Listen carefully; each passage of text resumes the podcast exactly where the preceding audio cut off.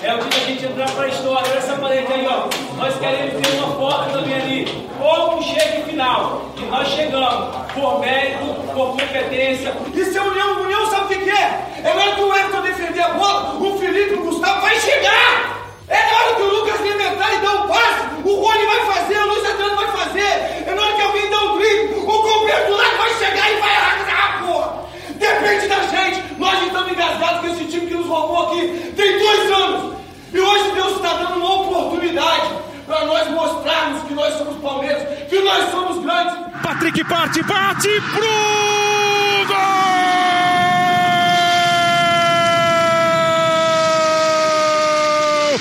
Gol de garoto, gol de título, gol do Palmeiras! Fala, torcida palmeirense, meu nome é Henrique Totti, começa mais uma edição do GE Palmeiras. O Verdão é campeão paulista de futebol, depois de 12 anos, o Palmeiras volta a conquistar o estadual e de novo com Lucha no comando em seu próprio estádio. Eu tô aqui com o Tociro Neto, Felipe Zito e o Bruno Diniz, que vão analisar essa final, trazer os bastidores da decisão e a gente já vai começar a projetar o Brasileirão, porque tem estreia na quarta-feira. Eu vou começar com o Bruno Diniz, porque ele acertou quem faria o gol do Palmeiras na final. É a nossa mãe Diná. Diniz, a gente falou que o que final se ganhava. Final não se joga, final se ganha. E o Palmeiras ganhou. Você acha que esse time descobriu o que é um Palmeiras e Corinthians? Descobriu como jogar uma decisão? Antes disso, Totti, roda o áudio aí, pessoal. Só para o pessoal lembrar. Tá chegando a hora do jogo do gol sim. Porque é cinco jogos, gol não, aí um jogo, gol sim, três gols. Então, talvez, quem sabe, não é esse. Vocês viram, né? Eu avisei, Luiz Adriano. Fica um tempinho sem fazer gol, às vezes irrita a torcida, mas é um grande atacante e nessas horas é que o grande atacante aparece.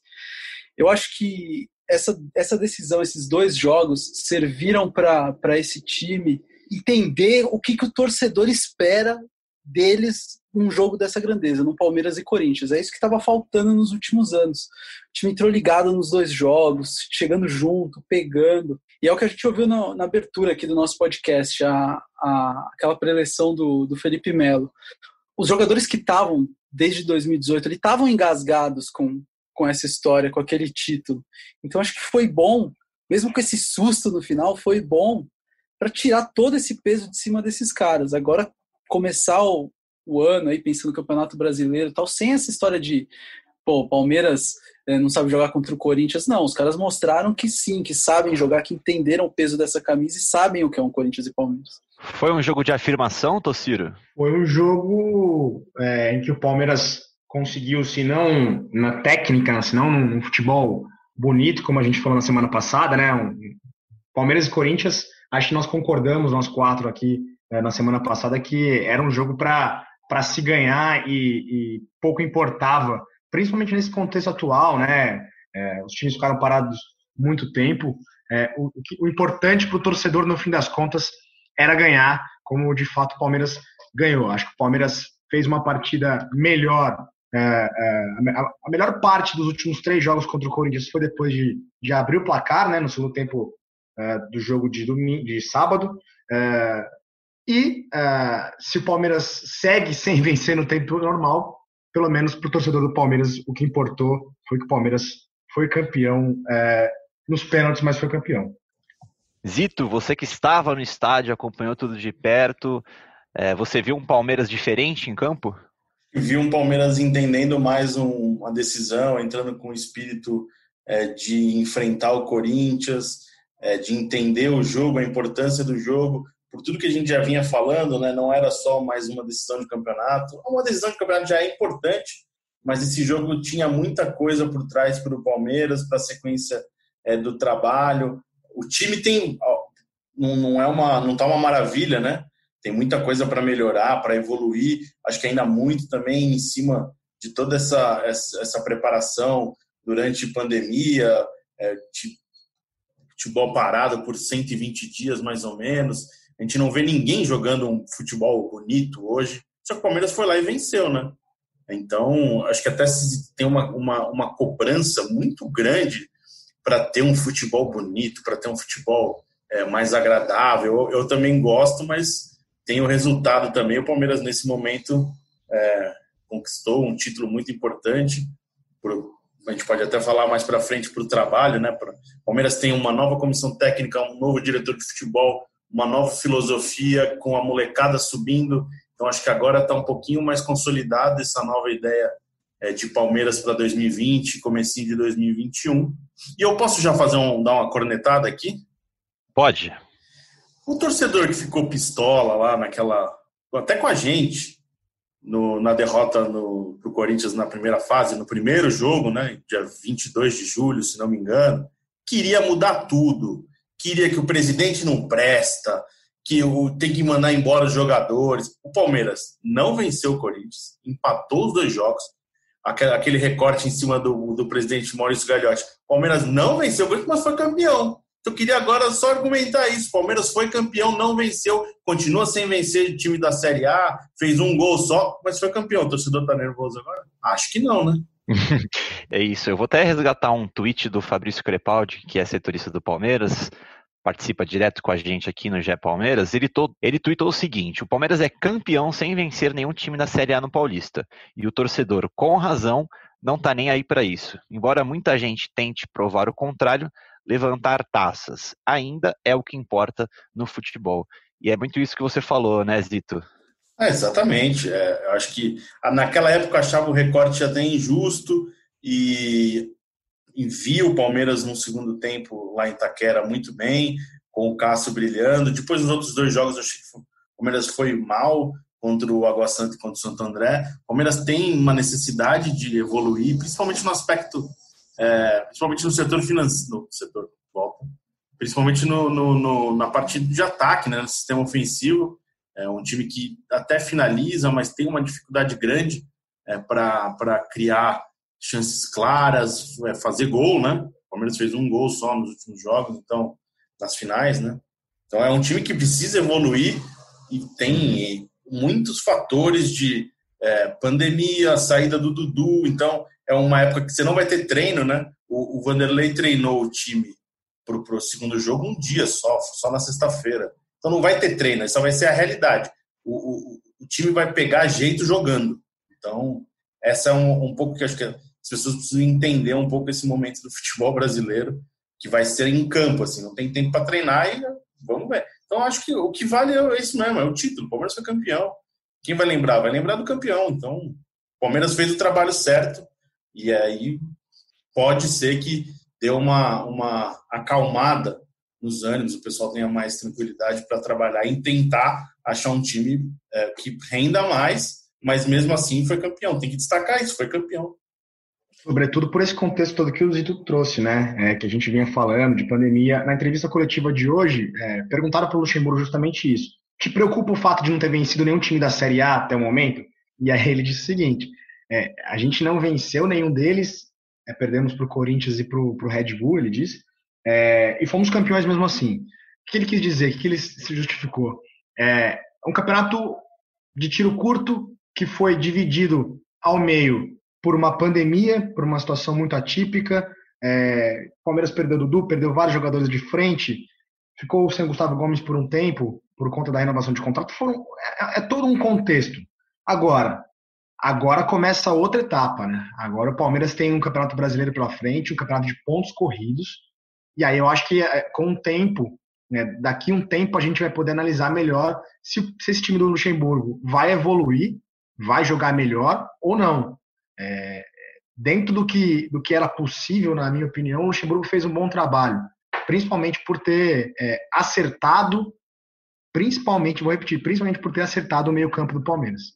Eu acho que uma coisa importante é, nessa retomada, eu vejo um Palmeiras fisicamente é, muito bem preparado, com, sempre melhorando o rendimento no segundo tempo. Então, vamos levar em consideração de novo, 120 dias parado, o Palmeiras voltando bem, não só a mexida do Vanderlei nos intervalos, é, quando ele ele está usando muito bem essa coisa das cinco substituições, ele tem mexido no time, a ideia de jogo, jogadores entrando bem no segundo tempo. E eu acho que a parte física também, acho que tem, merece um elogio é, nessa retomada. O Palmeiras está tá muito, muito bem. É só a gente lembrar do, do clássico, por exemplo, os dois, os dois derbys da, da, da, decisão. Corinthians não fez nada. O Palmeiras, é, o primeiro jogo até que foi igual ruim para os dois lados, mas o Palmeiras um pouco melhor. E, e, no sábado só deu o Palmeiras. O Corinthians, a, a, o Corinthians tentou numa jogada é, mais bola, bola pelo alto. Gustavo Gomes fazendo um jogo muito bom, o Felipe Melo também até ali a parte do pênalti. Então o Palmeiras estava com o jogo controlado, foi um acaso. Um chutão para a área, um, um erro do, do, uhum. Gustavo Gomes. Então o jogo estava controlado. O Palmeiras está sabendo usar muito isso, é a parte física e a parte tática também, com essas alterações. Falando um pouquinho do jogo em si, da final, desculpa, Diniz, é, saber do, dos destaques da partida, é, se o Diniz quiser falar já. Quem que foi o destaque do Palmeiras para você, Diniz? Eu acho que a equipe fez uma partida muito sólida. O Gustavo Gomes fez um partidaço até aquele momento do, do pênalti ali, por estar ligado em todas, fazendo a cobertura do, do Vinha ali, que, que algumas vezes deixava o jogador do Corinthians passar, estava fazendo um, um, jogaço e aconteceu aquilo lá. Para mim, ele era o melhor até, até aquele momento na partida. Um jogador que eu quero, que eu não acho que foi melhor do Palmeiras, mas eu quero ressaltar aqui, destacar, é o Rony. O Rony que a gente critica aqui, que a gente criticou todo esse tempo tal, ele entrou no segundo tempo, ele entrou muito bem no jogo. Ele talvez seja esse jogador para segundo tempo. O cara que vai pôr a correria, vai pegar o, o lateral cansado. Jogou muito bem o segundo tempo, então acho que vale a menção ao Rony. Eu acho, acho uma menção justa também, mas eu eu não consigo deixar de dar uma cornetadinha. Teve um lance ali que ele recebeu na esquerda. A característica dele é ir para cima, driblar, e ele me arrisca um chute de fora da área. Vai para cima do zagueiro, não. tenta o drible e faz o gol, meu filho. A característica do Rony é sempre tomar a decisão errada. Essa é a característica dele. Mas eu acho que ele, ele entrou bem, entendeu? Ele entrou bem. entrou, entrou, entrou. Deu aquele sufoco ali no, no Fagner Fagner até se machucou num, num lance junto com ele ali, uhum. porque ele pressiona muito. Então eu acho que vale a menção, porque a gente sempre corneta ele. Então ele toma Sim, as decisões erradas dele, mas nesse jogo entrou muito bem. E, e voltando ainda à hum. questão da escalação da equipe, na, na mesma coletiva do Luxemburgo nessa segunda-feira, ele deu a entender que talvez essa escalação que a gente está vendo aí na fase final do Campeonato Paulista não seja a escalação que ele acredita que seja a escalação do time do Palmeiras. É uma escalação que ele montou para jogar a fase final. É o que a gente falava aqui todo, no, no nosso podcast. Para ganhar o campeonato, ele precisava corrigir algumas coisas. E a forma de corrigir era montando o time desse jeito, esse meio de campo. Ele deu a entender na, na entrevista coletiva que, que talvez ele prefira outras coisas e vai tentar outras coisas durante o Campeonato Brasileiro. Então não é, o Palmeiras não está com uma escalação engessada, o time é esse, não. Ainda a, a partir de agora o, o, o, Luxemburgo vai mostrar o trabalho dele, vai tentar colocar as coisas que ele acredita. Zito, Tossiro, tendo, tendo em vista isso que o, que o Lucha falou na coletiva e o Diniz trouxe aqui pra gente, o Lucha tem muitas opções para tentar uma formação diferente, para ir alternando as escalações, até tendo em vista a pandemia, o calendário apertado. O é, que, que, você acha, Tociro? Eu ouvi uma entrevista hoje também do Maurício Cupertino, auxiliar do Vanderlei Luxemburgo, para a Rádio Bandeirantes, e ele falava é, bastante isso, né? Juntando um pouco do que o Diniz falou e do que o Zito também falou de substituições, é, ele foi questionado sobre os meias, né? O Palmeiras está tá, tá jogando uma formação com três volantes, são volantes que chegam, mas são é, é originalmente volantes, né, de ofício. E, e o Cupertino dizia o seguinte: é, todos esses jogadores em algum momento, em algum momento, já demonstraram qualidade e já tiveram oportunidade com a camisa do Palmeiras. E eles não estão fora do baralho, eles usam essa expressão. Os meias do Palmeiras, Gustavo Scarpa, é, Lucas Lima, Rafa, é, Rafael Veiga, e ele citou até o Alanzinho, o, Alan, é, é meio-campista da base, que está no profissional hoje, ele citou que todos eles terão novamente oportunidades no time do Luxemburgo. Então acho que é um pouco isso que o, o, o Diniz falou, né? Agora com, com o final do Campeonato Paulista, o Luxemburgo falou: já tirei o chip e já comprei um telefone novo que cabe em três modems: do brasileiro, da Copa do Brasil e da Libertadores. O Palmeiras provavelmente vai fazer um. É, é, é, pelo menos testar um, um, time um pouco diferente. Zito, você acha que vai ter um reservinha vindo pela frente aí, num brasileiro da vida, ou acho que não? Não um time inteiro, como era mais ou menos aquela ideia, mas ah, vai ter necessidade de mudar, né? Vai aguentar o jogo quarto e domingo praticamente até fevereiro, né? Então vai ter que usar o elenco. Palmeiras que nesse ano tem um elenco um pouquinho mais reduzido comparando é, aos anos anteriores, então vai ter que rodar, vai ter que colocar a molecada para jogar, porque não, não, é normal não aguentar o ritmo de quarto e domingo até por um longo período. Né? Eu vou dar um, um, um, bastidor da cobertura do jogo de sábado. Eu estava fazendo, escrevendo as atuações, né? No, no, no, clássico do Palmeiras, da parte do Palmeiras. As notas como, dos jogadores, As né? notas dos jogadores, exato. E aí, como o Diniz falou, a partida do Gustavo Gomes estava muito boa. Eu lembro que estava escrito praticamente assim, era atuação praticamente perfeita, ganhou todas pelo alto, e em 10 segundos você tem que mudar tudo, porque ele foi quase decisivo para o título, né? Então, Já descobrimos pra... quem zicou, então.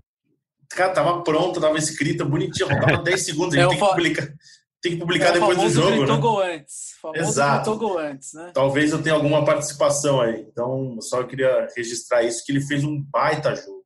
O, o, o João deve ser um centroavante muito difícil de marcar, ele é alto, consegue dominar, ganha bem pelo alto e estava muito bem controlada ali a defesa do Palmeiras até aquela jogada ali a última hora. E vamos falar um pouquinho também dos jogadores da base, né, que atuaram nessa partida, Gabriel Menino e Patrick de Paula.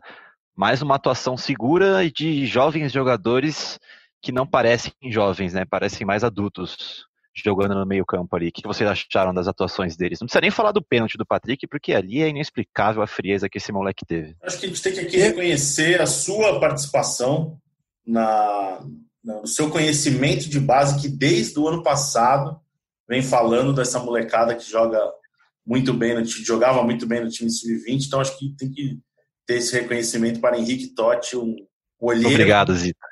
que agora vê essa molecada é, ser decisiva para um título paulista, para um título tão importante para o Palmeiras. Parabéns, hein? Você merece. E tem mais moleque bom aí também. Não é só eles, não. Não começa o que vocês acharam? Também. Tociro, Diniz? Diniz, Tociro? É, eu achei a atuação do. Me impressionou muito no primeiro tempo o Gabriel Menino, a tranquilidade que ele tem em alguns lances, né? E a categoria, a habilidade dele, joga com as duas pernas, segura bem a bola, tem a visão de jogo boa.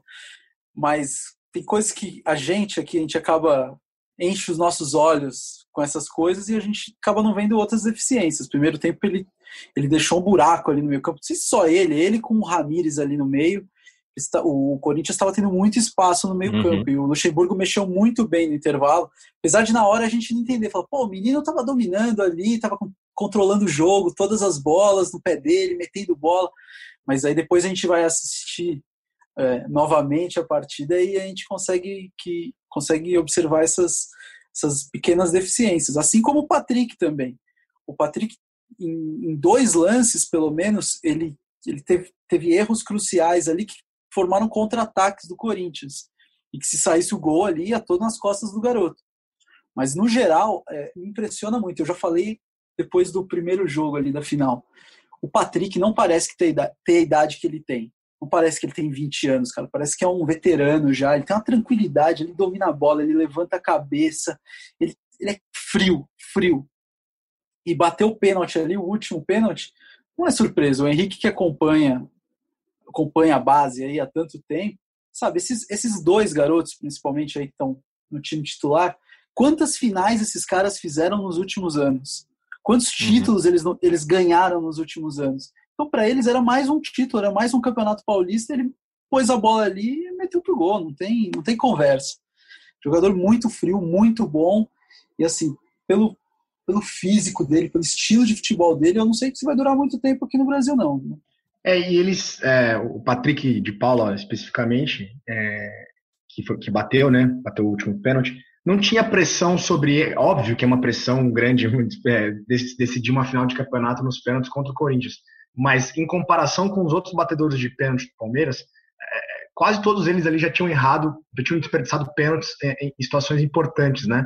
O, o, Lucas Lima, o Gustavo Scarpa, o Bruno Henrique, é, foram com uma carga histórica ali também pesada. E o, o, Patrick de Paula ele chega com uma leveza que realmente impressiona, porque é dele, é dele, é do Gabriel Menino também. E, e tem, que, tem, que ser, tem que ser feito esse contraponto que o Bruno fez, e o Luxemburgo também comentou na entrevista coletiva de hoje, é, a frieza desses dois garotos, ela tem que ser elogiada e tem que ser incentivada. Ao mesmo tempo, em alguns momentos, é, tem um excesso de frieza que é prejudicial. Alguns dribles que o Patrick de Paula arrisca é, é, é, e, de, e, acaba deixando o time exposto para contra-ataques, é, isso, isso tem que ser dosado. O Luxemburgo falou, preciso trabalhar com os dois ainda taticamente, porque tem algumas coisas que eles precisam melhorar. Isso que o Bruno falou de deixar espaço uh, nas costas, entre as duas linhas, entre o meio-campo e a zaga, é um, é um dos pontos. Como o Ramires também, experiente, veterano, em dois, três jogos, é, é, é saiu por cansaço, porque estava deixando espaço nas costas. Esses dois garotos precisam ser melhor trabalhados nesse aspecto para mim. E agora, falando mais da defesa em si, é, o Gustavo Gomes vai pagar o bicho pro Everton, hein, amigos? A cerveja foi toda na conta do Gustavo Gomes, essa festa aí. Gustavo Gomes pagou pra geral essa cerveja aí, porque. Tava leve ele na comemoração, né? Pelo amor de Deus, imagina a cabeça do cara. O Luxemburgo até falou Nossa isso na coletiva senhora. também. Falou assim, mesmo que ele, ele é um batedor de pênalti, é um cara importante, sabe bater, mas mesmo que ele quisesse, ele não deixaria bater, porque o cara tava com a cabeça em outra dimensão ali, não tem como, tava, né? Praticamente o, tava descontrolado, né? Não, é, o cara tava, pô, imagina, o título tá na sua mão e por causa de um pênalti seu, pode perder o título, não, não tinha como. Mas falando no Everton aí que você citou, Totti, pô, que goleiro que o Palmeiras foi, foi arrumar, né? É um baita do goleiro, tranquilo, líder, muito líder no grupo. Ele é. Você, você vê a, a preleção dele também, que o Palmeiras divulgou. Cara, é um cara tranquilo, um cara vitorioso. Tem título por todos os clubes por onde passou. Título com a seleção brasileira olímpica. Um baita de um pegador de pênalti. É, o Palmeiras está muito bem servido aí e é um goleiro que, assim, se o Palmeiras valorizar e mantiver ele aí, é para ele ficar até se aposentar no clube, porque é um baita no jogador. Da Marcelusa, né? Esse, esse foi o principal título da carreira dele. Goleiraço o Everton, né? É, é, o roteiro que foi feito, que foi escrito nesse, nessa reta final de Campeonato Paulista, é, talvez é, não tivesse roteiro melhor para ele, né? Para mim, ele falhou naquele jogo em Itaquera no 1x0, no, no, na fase de classificação, e catou muito nos dois jogos. O primeiro jogo da final, se a gente lembrar, foram duas defesaças, um, um chute a queima-roupa do Ramiro e aquela finalização do Matheus Vital, que aquela defesa para mim foi impressionante. Mas é, é, um outro goleiro talvez sentisse a pressão justamente por essa falha. Se você se lembrar no primeiro tempo do jogo de, de sábado, é, teve um, uma finalização, acho que do Fagner, eu não, eu não, me recordo agora de quem exatamente. Uma bola muito forte que ele Ramiro. encaixa. Ramiro, Ramiro, ele, ele encaixa Final aquela bola. Tempo. Exatamente, ele encaixa aquela bola. É uma bola que é, é, um ou outro goleiro pode acabar socando. Ah, não tá mais comigo, o problema não é meu. E não, ele encaixa e inicia um, uma tentativa de contra-ataque. Uh, para mim. Ele fez parecer fácil, né? Exato. E para mim, é, quando o Palmeiras ainda tinha tanto o Jailson quanto o Praz na chegada do Everton, ele conquistou espaço é, é, ele conquistou a posição justamente por ser um cara muito mais seguro. Se vocês, é, é se a gente lembrar aquele, aquele time do Felipão, é, o Felipão fazia algum, fazia rodízio com os goleiros também, mas o Everton foi, foi, foi se tornando o goleiro principal porque o, o, o Palmeiras era um time que jogava muito fechado, então sofria muita bola alçada. E o Everton tem uma saída aérea impressionante, muito segura, muito segura. Isso faz a diferença, na minha opinião.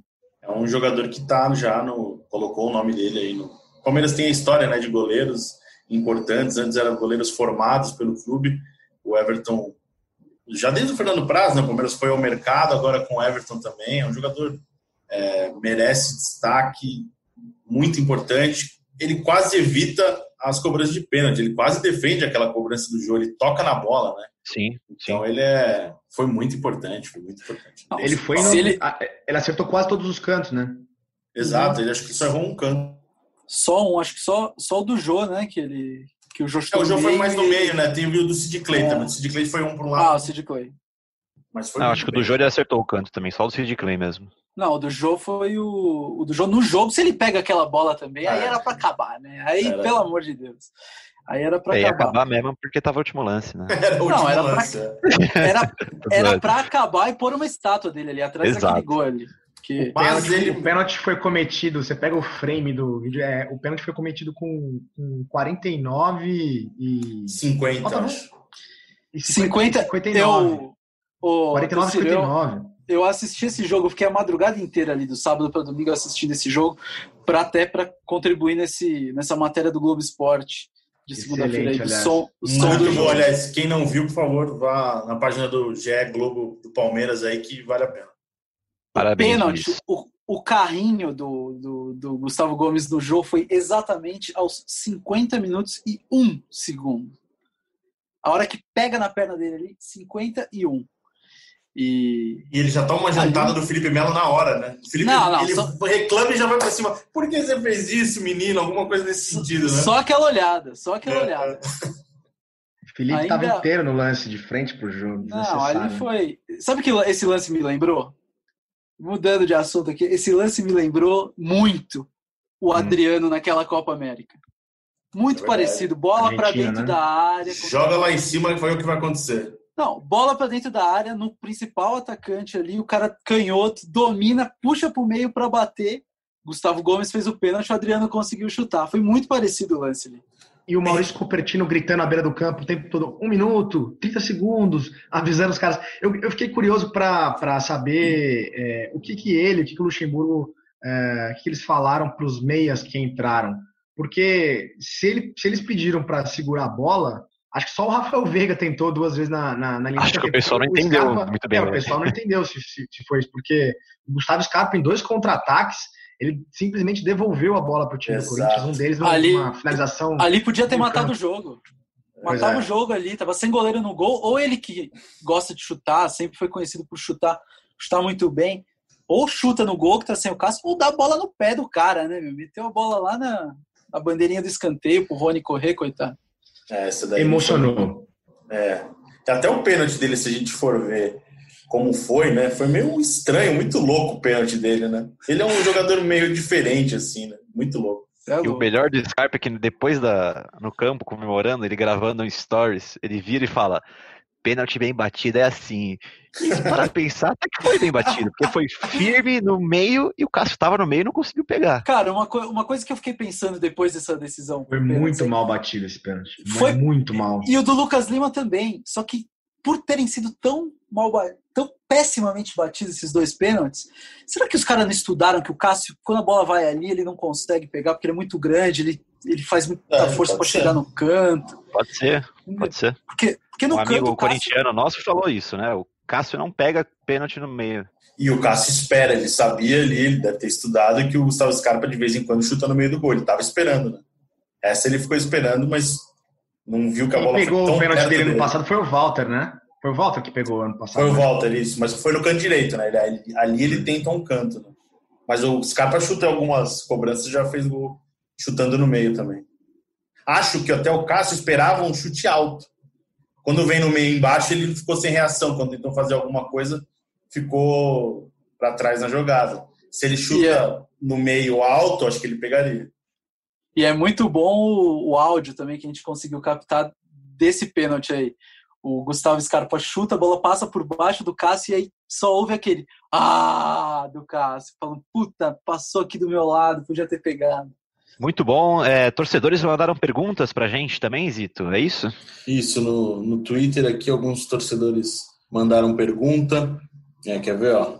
O Felipe César pergunta se esse projeto, como está, pode render mais títulos nesta temporada. Nesta temporada, não, porque acho que o Campeonato Paulista é a, é única possibilidade de títulos em 2020, né?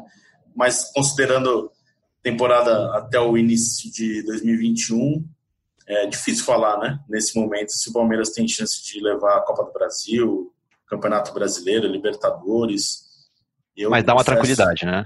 Não, é, o Palmeiras entra mais leve. O Luxemburgo usou esse termo, né? Palmeiras agora está mais leve com esse título. Não, eu acho que o futebol está muito, muito igual hoje. Eu vi o jogo do Atlético Mineiro com o Flamengo. A gente vê o Flamengo até criou, mas foi um 1 a 0 ali chatinho, sabe? Então, acho que está todo mundo muito parecido nesse momento. É difícil falar quem está melhor, quem não está. É, eu, não, eu não consigo falar se Palmeiras tem elenco Hoje- para tá, tá, tá buscando, né? Para estar pelo menos disputando o título, mas falar se vai ganhar ou não. Hoje é difícil imaginar que algum time vá desgarrar, né? Como já aconteceu com o Flamengo, com o Corinthians, com o próprio Palmeiras.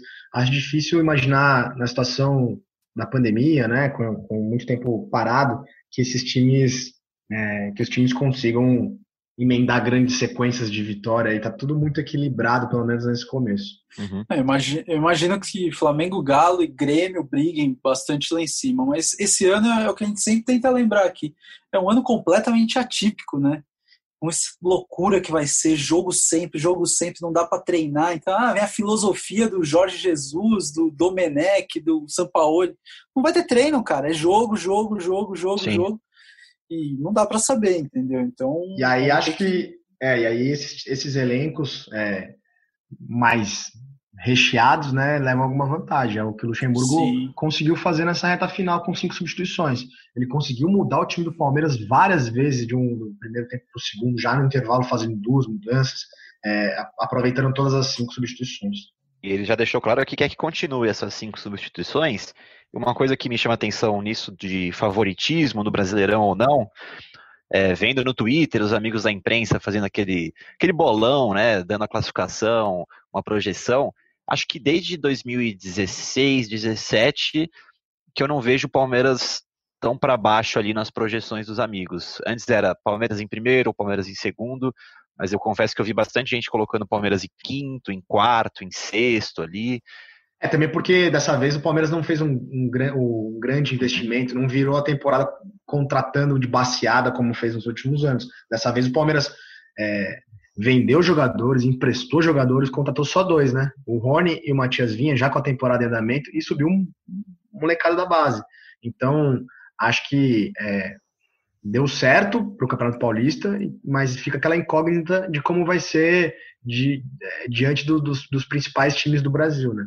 Acho que faz sentido não projetar o Palmeiras como é, é, favorito como na, nas últimas edições. Só passar aqui, só para agradecer as mensagens, ó. É, o Bruno mandou mensagem, Bruno Leandro, Vitor, Breno, é, o Lucas, Everton Lima, Luiz Henrique Silva, Caio César, Yuri Mambelli. Então, só agradecendo essa galera que mandou mensagem. Só ler mais uma aqui, ó. Só achar aqui de novo. Aqui do Mohamed. É, se com esse título dá para dizer que o professor achou o time ideal, ainda falta algum ajuste. Acho que falta, sim, não tem um time ideal.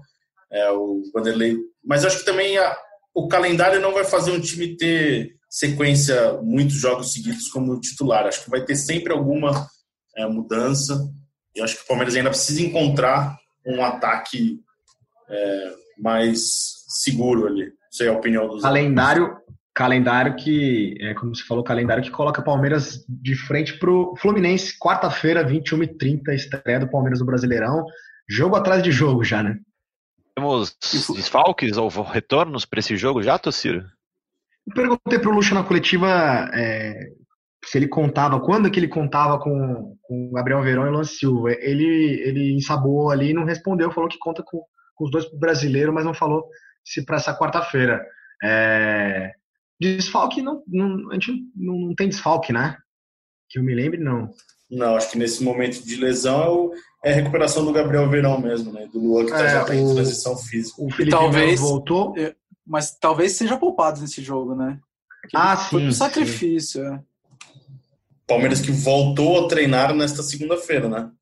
É, o programa está sendo gravado agora às 5 da tarde, a gente ainda não tem informações sobre o treino, mas o Palmeiras voltou a treinar, treina na terça-feira e depois joga já no Campeonato Brasileiro lá no Rio de Janeiro contra o Fluminense. E é, e é uma estreia para o Palmeiras que vem do título, mas é o segundo jogo para o Fluminense que perdeu na estreia do campeonato, né, para o Grêmio. Então é aquilo, o Palmeiras vai entrar no campeonato, mas o Fluminense já tem que se recuperar da primeira derrota. Hoje eu estava revendo as estreias do Palmeiras no Brasileiro, estava montando uma, uma lista aqui. É, eu, de trás para frente, eu não lembro a última derrota em estreia do Palmeiras. Na década, pelo menos, não teve. O Palmeiras tem estreado bem nos últimos anos. Três goleadas por 4 a 0 já, duas com o Cuca. É, vamos ver se o Palmeiras mantém essa, essa sina, essa escrita aí de estrear, estrear com vitória. É, ou pelo menos estrear sem derrota. Essa tem sido a escrita nos últimos anos. É isso então, vamos encerrando por aqui. Valeu, Zito. Valeu, um abraço, parabéns para os palmeirenses aí, pode fazer a festa que agora está liberado. Valeu, Tociro. É, um abraço, Totti, um abraço, Diniz, Zito e todo torcedor do Palmeiras. E valeu, Diniz. Valeu, galera. Parabéns, palmeirense, pelo título. Então é isso, fiquem ligados em ge.globo barra Palmeiras para saber de todas as notícias que antecedem a estreia do Palmeiras no Brasileirão. Lembrando que o Verdão encara o Fluminense na quarta-feira no Rio de Janeiro às 9h45 com transmissão da Globo e acompanhamento em tempo real do GE. Globo com vídeos exclusivos. Toda segunda tem episódio novo do GE Palmeiras e lembrando que você escuta a gente em ge.globo podcasts ou nas plataformas como Spotify, o Pocket Cast, no Google Podcast ou na Apple Podcast. Muito obrigado, parabéns palmeirenses pelo título paulista de 2020 e partiu Zapata. Partiu Zapata, sai que é sua, Marcos! Bateu pra fora!